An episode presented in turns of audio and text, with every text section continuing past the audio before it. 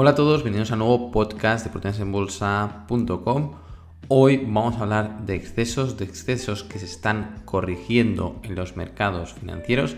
Vamos a hablar de ellos, de cada uno de ellos, de menor a mayor importancia, según nuestro parecer, nuestra opinión. Todo lo que vamos a exponer a continuación es pura opinión, pero eh, creemos que les puede ayudar mucho a tomar perspectiva sobre la situación actual y al final pues eh, dejaremos ver pues en qué activos nos podemos posicionar dada la corrección de excesos actual. ¿no? Empezamos con el primer exceso que hemos vivido y que actualmente está corrigiendo el mercado y hemos de hablar de la euforia que hubo después de la corrección de, eh, de acciones en la primavera 2020, con el inicio del COVID y los confinamientos y la incerteza extrema. Yo creo que no hay mayor incerteza que el inicio del COVID. Eh, seguramente nadie de ustedes ha vivido un periodo de tanta incerteza, es decir, nadie sabía realmente lo que venía y eh, los mercados corrigieron con mucha fuerza proporcionalmente a la incerteza, pero bueno, desde luego nosotros comunicamos que creíamos que, que los humanos eh, como animal social vamos a ser capaces de cooperar entre nosotros y eh, con toda la capacidad científica de todo el mundo íbamos a ser capaces de tirar adelante esa pandemia y bajo ese, bajo ese argumento pues publicamos eh, compañías para invertir en, en, ese momento de extremo miedo, de esos desplomes de precios y generar muy buenas rentabilidades tan altas que a finales de 2020 eh, y principios de 2021 la cosa se había dado la vuelta, es decir, no tenía nada que ver la situación, estamos de un pánico total por el COVID a un mercado de acciones completamente desmedido, eh, subidas eh, muy importantes, por poner un ejemplo, en septiembre de 2020 en la revista de OV publicábamos Upwork y en tres meses pasó de 15 dólares la acción a 42,50 dólares la acción, generó cerca de un 177% de rentabilidad en tres meses y comunicamos pues que eh, bueno, habíamos llegado a los precios objetivo que nosotros creíamos que iba a llegar la compañía en 5 años tranquilamente, lo hizo en tres meses y así pues dijimos a los suscriptores, oye, bajo nuestro punto de vista toca salir, ¿no? Y, nos sorprendía, ¿no? Nos sorprendía como una acción se podía disparar casi un 200% en tres meses y lo más curioso de todo que era la normalidad, ¿no? Habían los cheques de estímulo en Estados Unidos que la gente, si no se lo gastaba, pues lo invertía. Eh, luego los confinamientos habían generado y han generado mucho ahorro en las familias, ya que la gente estaba quitecita y quien seguía eh, teniendo ingresos, pues esos ingresos se, gastaban menos de lo normal, se generaban ahorro y ese ahorro en parte pues fue invertido, ¿no? Y en consecuencia, pues las subidas de precios de las acciones, hubo una llamada a la acción, una llamada a que inversores poco experimentados también quisieran invertir en el mercado de acciones y eh, las subidas pues eh, fueron eh, llevaron a la cotización de las acciones muy por encima de su valor razonable y eh, esas valoraciones estratosféricas, porque no había producción, no habían ventas eh, que respaldaran esos resultados, esos incrementos de precio que no iban acompañados de, unos resultados proporcionales, pues se han corregido. Y se han corregido hasta un nivel que actualmente ya no tiene ningún sentido y esto llevamos muchos meses comunicándolo, eh, es decir, hay compañías actualmente que, capitalizan por menos de la caja y equivalentes que tienen en, su balance y esto empresas de lado de crecimiento y que además no tienen deuda. Y esto estamos pensando ahora mismo en una compañía que publicamos en OV, que está en una zona de extras, que viene a ser lo mismo. El otro día eso explicaba a un amigo le decía, mira, es que esta compañía viene a ser lo mismo de, si tú te compras un piso, el activo sería el piso, ¿no? Y eh, los ingresos los generarías por el alquiler del piso, ¿no? Pongamos un piso de 200.000 euros. Tú compras ese piso, 200.000 euros.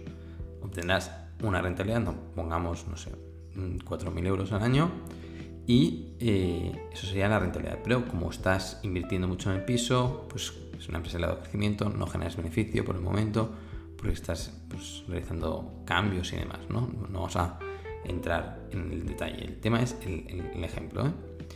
Pero ¿qué pasa cuando tú entras en ese piso que has comprado, que, bueno, vas a poder alquilar y abres un cajón? Pues te encuentras con los 200.000 que te has gastado para comprar el piso.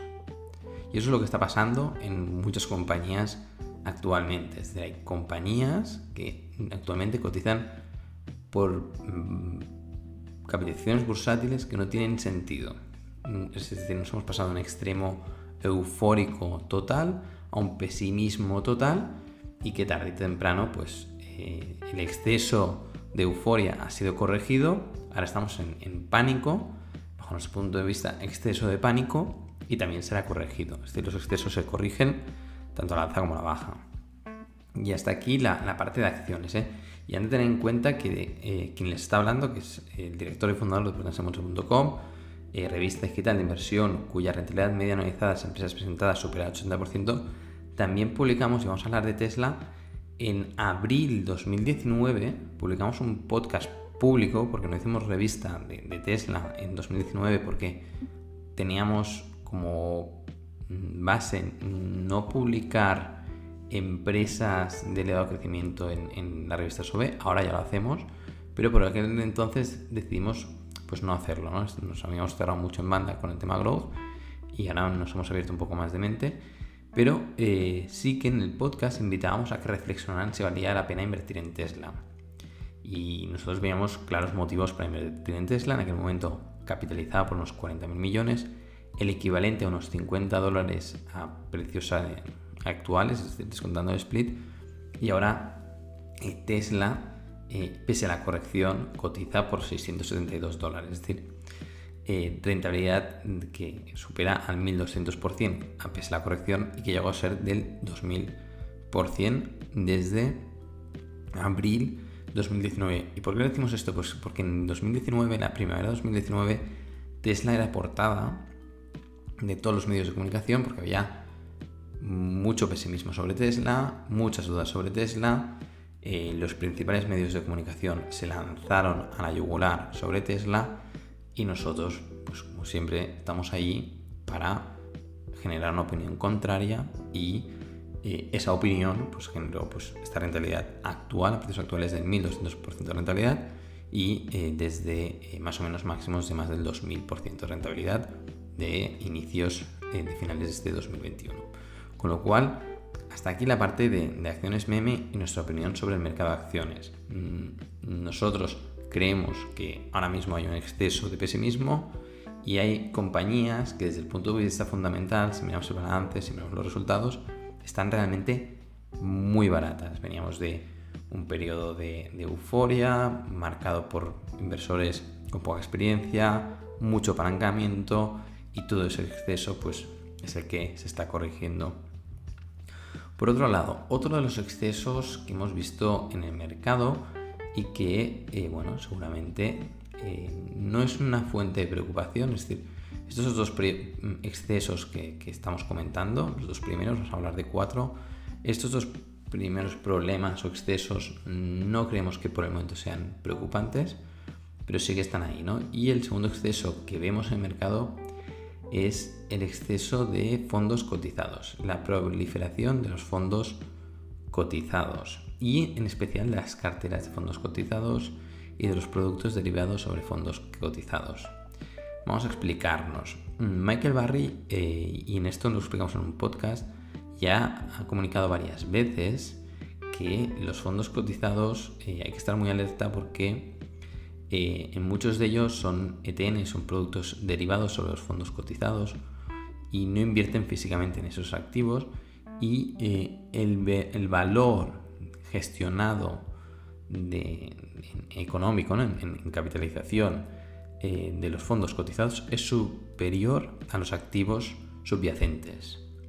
Esto es tipo subprime, tipo hipoteca subprime, es decir, Cuidado, muchísimo cuidado. No estamos en el estallido de los fondos cotizados, pero es un hecho de atención. Es decir, que si tú coges toda la captación bursátil de los, fondos cotizados y los fondos cotizados sintéticos y los sumas, es superior a la inversión que realmente han hecho en las acciones. Y hay más. En los fondos cotizados, también en la última conferencia de Berkshire Hathaway, eh, mm, el señor eh, Charlie Munger también pues dijo que, no le gustaba eh, lo que estaba pasando con los fondos cotizados, que estaba yendo demasiado lejos la situación, porque entre otras cosas estaban entrando niños de papá, o, más o menos lo dijo así, niños de Harvard, en los consejos de administración que nunca habían sido emprendedores, nunca habían montado una empresa y prácticamente nunca habían trabajado en, una gran corporación, simplemente que habían sacado pues, unas determinadas notas, habían acabado trabajando en BlackRock o Vanguard y únicamente por el peso que tienen esos fondos cotizados acaban pues en el consejo y, en parte pues teniendo una opinión sobre las compañías, ¿no? Con una carencia importante de experiencia. Y eso a Charlie Munger evidentemente no le gusta nada, ¿no? A nosotros tampoco, evidentemente. Eso es otro de los problemas de los fondos cotizados. Y otros problemas es que eh, se han vendido carteras y se están vendiendo carteras y fondos de inversión, tanto bancos comerciales como de toda la vida, clásicos, como estos conocidos neobancos. Y aquí a lo mejor a algunos les van a chirriar los oídos, pero vamos a decir, nuestra opinión. Están comprando fondos que ellos compran, que les cobran un 0,03% de, de comisiones, que tú también puedes comprar directamente y te los venden al 0,4% o al 1% incluso. Ese spread, ese diferencial que significa que se van, multiplican por 10 las comisiones y te venden el producto, te dicen, no, es que es más barato que los otros fondos que se comercializan en España. ¿No? Bueno, pero ¿quién te obliga a comprar esos fondos de esa cartera? Si tú los puedes comprar 10 veces más baratos, ¿por qué lo, invierten ahí? ¿Por qué no van no sé, van vayan a la página web de, Vanguard y lo verán, verán que los fondos cotizados los pueden comprar con comisión entre el 0,03 el, el, del SP500 o el del el, Vanguard del total del mercado de acciones o el total bond market. 0,03 y si se van a emergentes pues a lo mejor serán al 0,04% pero no el 0,5% ni el 1% que están haciendo eh, bancos comerciales y neobancos ese cobro de comisiones es, bajo nuestro punto de vista, abusivo porque estás comprando un producto que tú puedes comprar, es decir, no hay fricciones, no es que digas, no, yo es que para comprar estas zapatillas tengo que pasar por la tienda porque no lo puedo comprar directamente al fabricante. Y ahí hay, hay, pues ese diferencial de precio, ¿vale? De acuerdo. Pero tú puedes comprar directamente estos fondos cotizados. Nadie te lo prohíbe y te van a cobrar esa comisión, seas un particular o seas un institucional. Y eso es importante que lo sepan, que, están cobrando, están pagando muchas más comisiones de las que deberían estar pagando. Incluso pueden abrir una cuenta directamente en Vanguard. Y hasta aquí el, tema de las comisiones porque es preocupante. Y luego otra de las cosas preocupantes sobre el tema de las carteras eh, de fondos indexados es la composición de los mismos. Eh, y aquí daremos cuatro pinceles del cuarto problema, del cuarto exceso, que hablaremos al final con más detalle, pero eh, nosotros en 2020, con la caída del mercado de acciones, el desplome de los fondos cotizados, publicamos un eh, informe especial, una presentación especial, fondos indexados, y ya que creíamos que si en algún momento querías invertir en fondos indexados, era en ese momento de desplome, ¿no?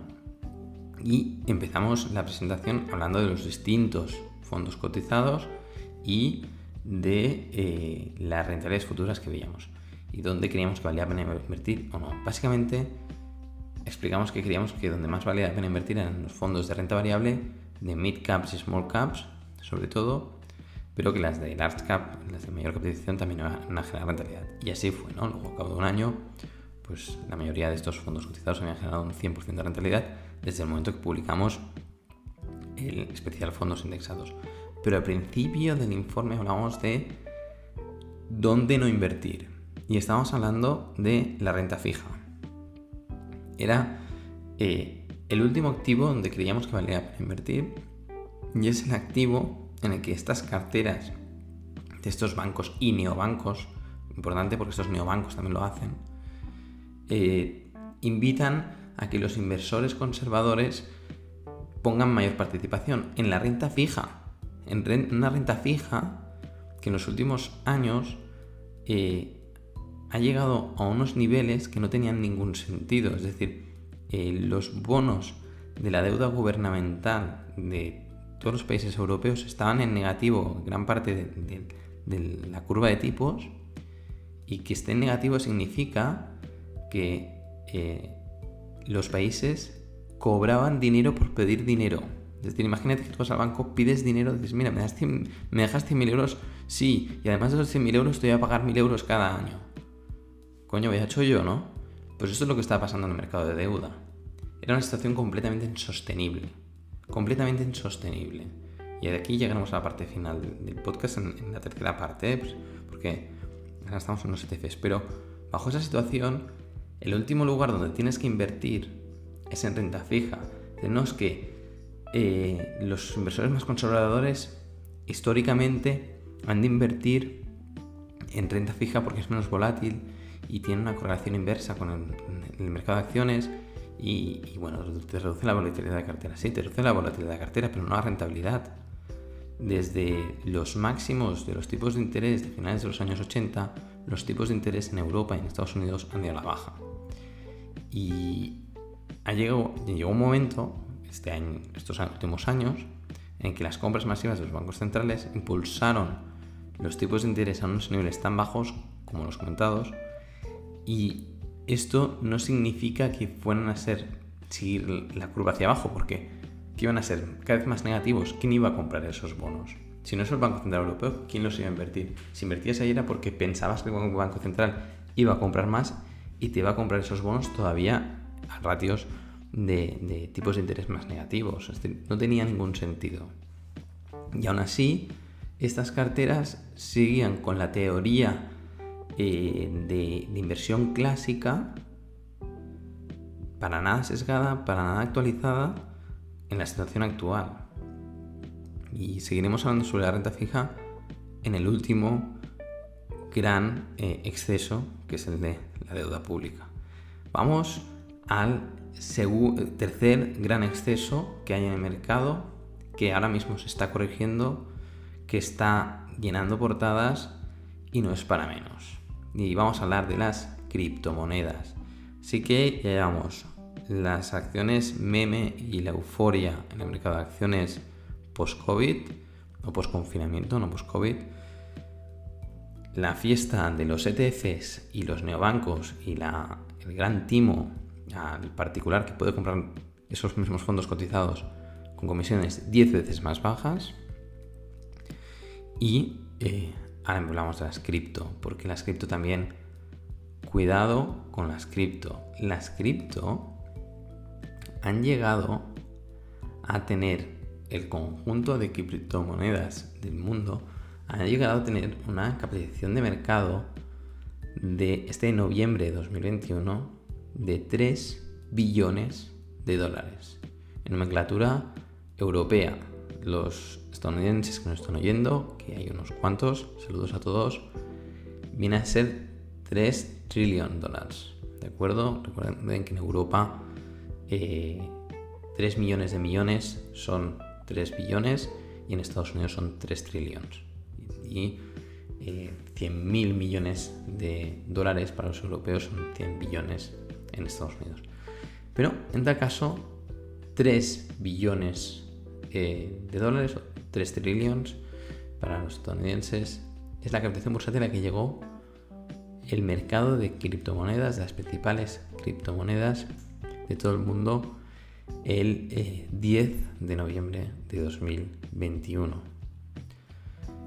A ver, vamos a ser suaves. Mm, vamos a mirar de no caer demasiado mal a todo el mundo, ¿de acuerdo? Porque como todo el mundo está encantado con las criptos, pues a lo mejor a mucha gente les sabrá mal lo que vamos a decir, pero Warren Buffett y Charlie Munger, y vamos a usar a los más sabios del mundo para que no nos tiren pues, las piedras a nosotros, pero eh, lo han dejado muy claro muchas veces. El valor de la mayoría de estas monedas, para no decir su totalidad, es cero o cercano a cero. ¿Por qué? Porque no son activos productivos. Eh, desde OBE sí que creemos que el, blockchain, la cadena de bloques, el entorno cripto eh, va a ser una solución a largo plazo, va a ayudar a una globalización todavía mayor de las economías, pero no sabemos cómo. Es decir, cripto y cadena de bloques, eh, blockchain, viene a ser bajo nuestro punto de vista, como decir, Internet. Pero no vemos ningún activo productivo ahora mismo que realmente eh, tenga valor eh, como, activo productivo. Es decir, no, puedes poner un balance y decir, mira, igual que cuando compras una casa, dices, mira, esta casa la podría alquilar o este piso lo podría alquilar por tanto, y puedes sacar una rentabilidad y decir cuánto vale. Eh, de, las criptomonedas no es así. Y ha habido una fiebre tal que eh, es que el apuntador invertía en criptomonedas. Es que era igual. Es decir, eh, cualquier persona que no hubiera invertido en su vida, que nunca se había interesado por invertir, estaba invirtiendo en, criptomonedas. Es igual el perfil. Todo el mundo invertía en criptomonedas porque todo el mundo invertía y porque como subía, pues nadie se quería perder esa fiesta. Y eso es lo que estaba pasando. Y que a lo mejor estamos muy equivocados, sí. Pero esto tiene una, mm, una semejanza con la burbuja de los tulipanes en Holanda que, que, es escandalosa. Es decir, el valor cuesta, cuesta, cuesta materializarlo. Desde OB nosotros apostamos o creemos en los activos productivos, creemos en, compañías reales. Eh, la semana pasada, el viernes, publicamos eh, públicamente que creíamos que valía la pena salir de Scorpio Tankers, después de tenerla un año y cuatro meses eh, publicada en la revista portensembolsa.com, generando una renta del 140%, pero Scorpio Tankers que tiene, pues tiene unos activos tangibles que se llaman buques, que transportan algo tan importante que son productos refinados de petróleo, gasolina y gasoils, y, Jet Oil. Y, tienes esos barcos ahí y son completamente necesarios para, para la, sociedad, la sociedad actual tal y cual la conocemos. Aparte es la compañía más grande del mundo, del sector, con lo cual sin Scorpio Tankers mm, el planeta prácticamente no funcionaría. Esos son activos. Y son activos útiles, porque si tú tienes unos activos pero que no sirven para nada, su valor también es cero. Eh, lo dicho, eh, sí que creemos que el, entorno o lo que están haciendo eh, y se está demostrando genera, reduce fricciones, genera un entorno que seguramente habrán grandes pensadores, empresarios como Jack Dorsey que sabrán aprovechar la situación y sabrán darle un uso real a la cadena de bloques, pero por el momento las monedas en sí Mm, dudamos mucho de su valor. ¿De acuerdo? Hemos sido suaves, hemos sido amigables. Cada uno que haga lo que quiera, ¿eh? pero eh, nosotros nos hemos mantenido al margen. En 2018 ya hablamos de esta burbuja. Y bueno, luego corrigió, luego hubo otra euforia y ahora vuelve a corregir. Pero mm, no tiene sentido. Y no tiene sentido hablar de 3 billones. Actualmente pues se ha desplomado y estamos hablando de que no llegan al billón de dólares de cotización bursátil. Pero sigue siendo muchísimo dinero.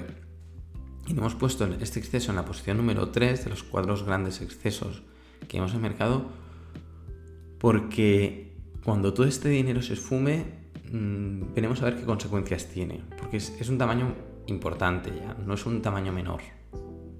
Mm, puede llegar a tener consecuencias en los mercados financieros de todo el mundo.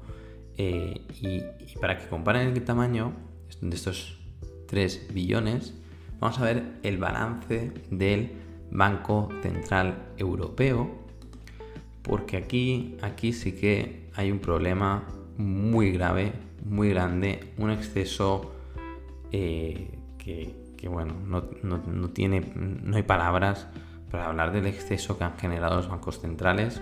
Ahora nos dicen que la inflación viene de, problema de cadena de suministros, que viene de, tema de energía, que es cierto, hay que recordar que en Europa eh, la estrategia energética, y no vamos a entrar en, detalle con el tema de la estrategia energética, ha sido, ha sido pésima, es decir, se ha fomentado las energías renovables cerrando eh, centrales nucleares y refinerías, pero sin dar una energía que sustituya al, actual y la gente no ha cerrado el grifo de consumo de energía. Y en este aspecto, cuando publicamos el podcast de, Invertimos en Tesla en abril 2019, ya criticamos un poco la moda esta del, medio ambiente, que, no estamos en contra, ¿eh? pero eh, lo poníamos en duda el tema de Tesla a nivel medioambiental, porque si tú quieres ser responsable medioambientalmente, no te compres un Tesla, cómprate una bicicleta.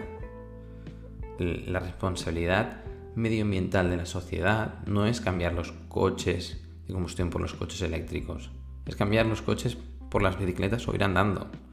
Y eso no es lo que se está fomentando, se está fomentando pues, más coches eh, eléctricos, ayudas a los coches eléctricos, nuevas bicicletas y, para nada eh, se está haciendo de forma correcta. ¿no? Y, la parte energética, eh, lo que estamos viendo aquí en Europa, esta dependencia de Rusia, eh, esta dependencia de Estados Unidos, este cierre de Nord Stream 2, bueno, no apertura de Nord Stream 2, que ya hablamos también en un podcast cuando empezó la guerra, que es lo que no explicaban de la guerra de Ucrania, y todo lo que no nos llega, bueno, todo tiene su razón, ¿no? Y, todo tiene, todo acto tiene sus consecuencias. Y si todo acto tiene sus consecuencias, los 8,8 billones que actualmente tiene el Banco Central Europeo en activos tiene sus consecuencias.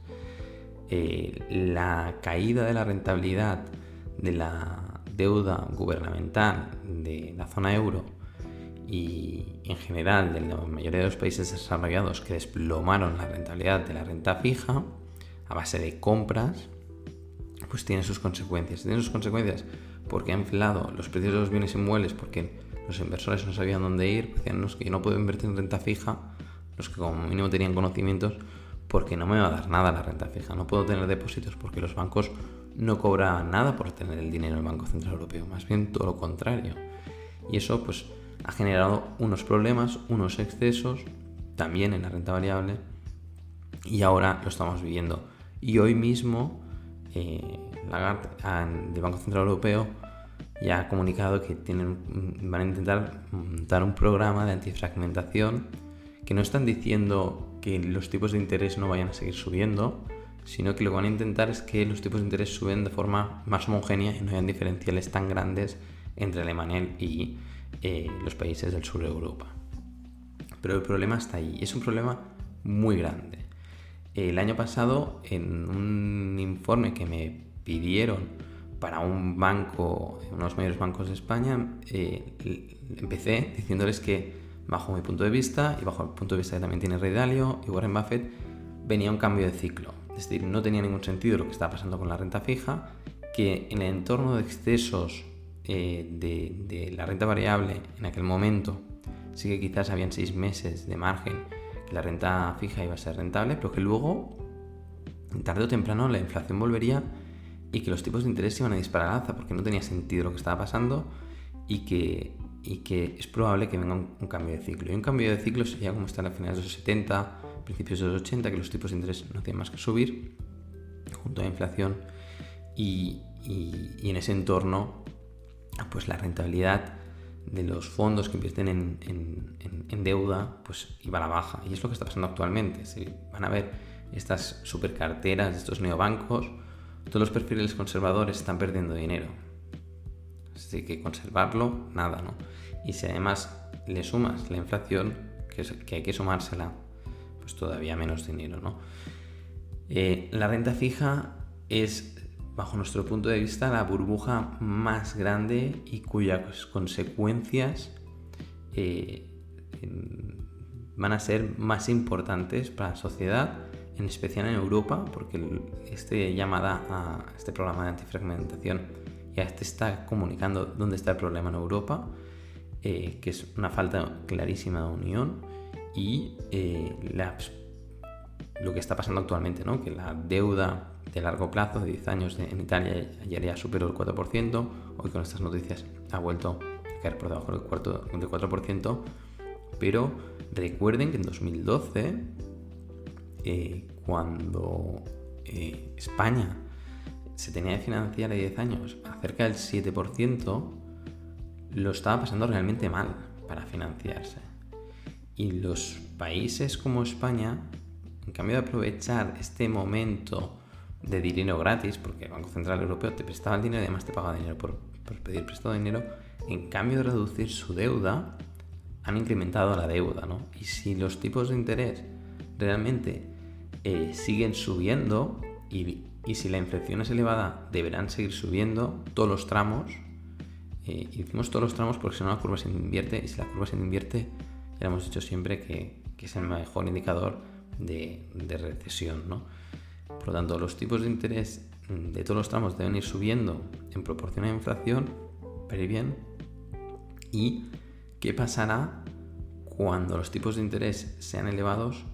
¿Qué pasará con estos gobiernos? ¿Qué pasará con estos países cuando tengan de pagar esa deuda que no pueden pagar? ¿Y qué pasará con la política? ¿Volverán los populismos? Ya veremos lo que pasará, pero creemos que, hay que tener muchísimo cuidado. Y todos aquellos que están invirtiendo en renta fija y que están perdiendo dinero, es pura opinión, no es asesoramiento financiero, pero mucho me da que, va a seguir van a seguir subiendo los tipos de interés y ojalá me, nos equivoquemos, ¿eh? ojalá, pero mm, todo pinta a que mm, sigan subiendo los tipos de interés de la renta fija eh, y, en consecuencia pues la rentabilidad de los fondos que invierten en, renta fija, tanto gubernamental como corporativa, ¿eh? pues va a ser mala y como mínimo inferior a la inflación, por lo tanto en términos reales negativa. Es, nuestra manera de verlo. Nosotros ya lo decíamos en 2020, ahora se está dando. Eh, cuando publicamos un podcast en el que hablábamos del sentimiento del mercado, eh, también hablábamos de que bueno, podría ser el listo de la clase y abrir posiciones put, posiciones cortas sobre estos tipos de fondos cotizados de renta fija y estaríamos ganando mucho dinero y lo dijimos, ¿eh? pero como no queríamos entrar en el tema del timing, es decir, en productos derivados como opciones que tienen un timing que si te equivocas en el momento, pues pierdes todo el dinero, es decir, eh, yo personalmente hace, hace años que ya sé que esto de la renta fija tiene su fin, pero hace tantos años que me hubiera arruinado si cada año hubiera estado comprando opciones put. Ahora sí que hubiera ganado mucho dinero, pero a lo mejor ya no tendría nada. Eh, no se me entienden, ¿no? Y, lo sé yo y lo sabíamos la mayoría que, bueno, pues pasamos horas eh, estudiando los mercados financieros, ¿no? Hasta aquí los cuatro mayores excesos que se están corrigiendo actualmente en el mercado y eh, sobre cómo actuar en este entorno eh, creemos que ha quedado claro que la renta fija por el momento a evitar, ya que hasta que los tipos de interés no sean realmente elevados, eh, no van a ser atractivos para el inversor. Cuando llegue ese momento, ya lo comunicaremos en OVE y seguramente es probable que coincida con el momento de ir distribuyendo gran parte de la cartera de renta variable. Pero ahora mismo es eh, más bien el momento opuesto. Nosotros creemos que bajo un entorno de elevada inflación, un entorno en el que los tipos de interés lo más probable es que sigan subiendo eh, y descartando las criptos, al menos desde nuestro punto de vista, el mejor lugar donde podemos invertir, es nuestra opinión, ¿eh? es en renta variable, es en acciones y en especial en acciones que elijamos. en fondos cotizados de renta variable, eh, se puede hacer, es una opción, es una opción que tiene dos problemas, uno es la pereza y la otra es el miedo. El miedo eh, porque tú no sabes dónde invertir y decides invertirlo en fondos cotizados que diversifican al extremo y como consecuencia del miedo vas a obtener peores rentabilidades si eliges, que si eliges correctamente 20 compañías. También será menos volátil tu cartera, pero seguramente también menos rentable. Y en cuanto a la pereza, pues evidentemente también por el hecho de que no vas a dedicar tiempo a investigar, no tienes ese tiempo y valoras pues invertir en fondos cotizados. No es mala opción, pero haciéndolo nosotros directamente pagando solo ese 0,03% de comisiones y vigilando sobre todo la posible burbuja que a largo plazo quizás eh, realmente se esté formando, como dice Michael Barry, y sea realmente un problema. Además, por otro lado, eh, a nivel fundamental, si somos inversores en valor, invertir en fondos cotizados eh, se contradice mucho con la inversión en valor.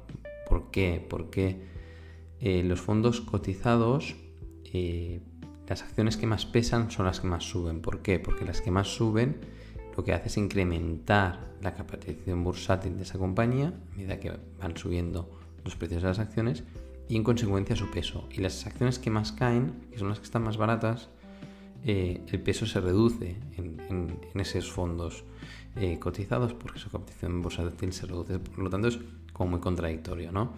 Eh, la inversión en valor, cuando tú apuestas por una compañía, básicamente es comprar en caídas y distribuir en subidas es la operativa general, ¿no? Y, los fondos cotizados contradicen esta operativa.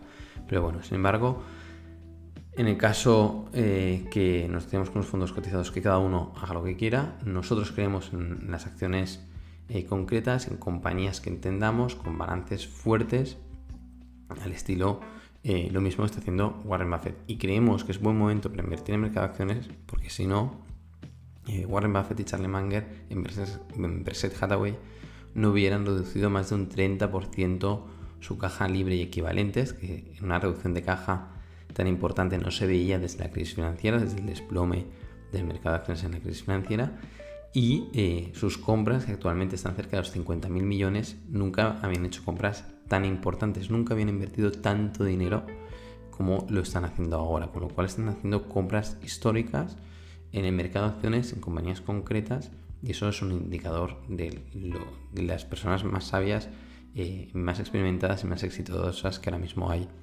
invirtiendo en el mercado de acciones. Y eso nos ha de servir como aprendizaje de cómo hemos de actuar nosotros.